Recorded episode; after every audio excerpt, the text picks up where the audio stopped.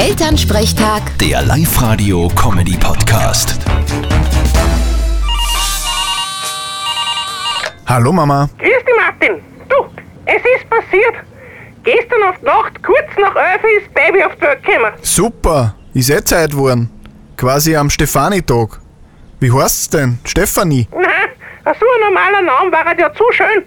Die Kleine heißt Daphne Tabea. Ma, schön. Da werden dann alle irgendwann Taffi sagen zu ihr. Wie die eine Anten, gell? Daffy Duck. Ja, ma, genau. Du weißt du zufällig, was die Namen für eine Bedeutung haben? Ich bin schon am googeln. Daphne heißt auf Deutsch Lorbeer ja, gescheiter als Vogelbär. und Tabea bedeutet Gazelle. Aha, so wie das Unterwäschgeschäft. Ich würde eher sagen, so wie das Viech. Vierte Mama. Ah ja, bitte, Martin. Elternsprechtag. Der Live-Radio-Comedy-Podcast.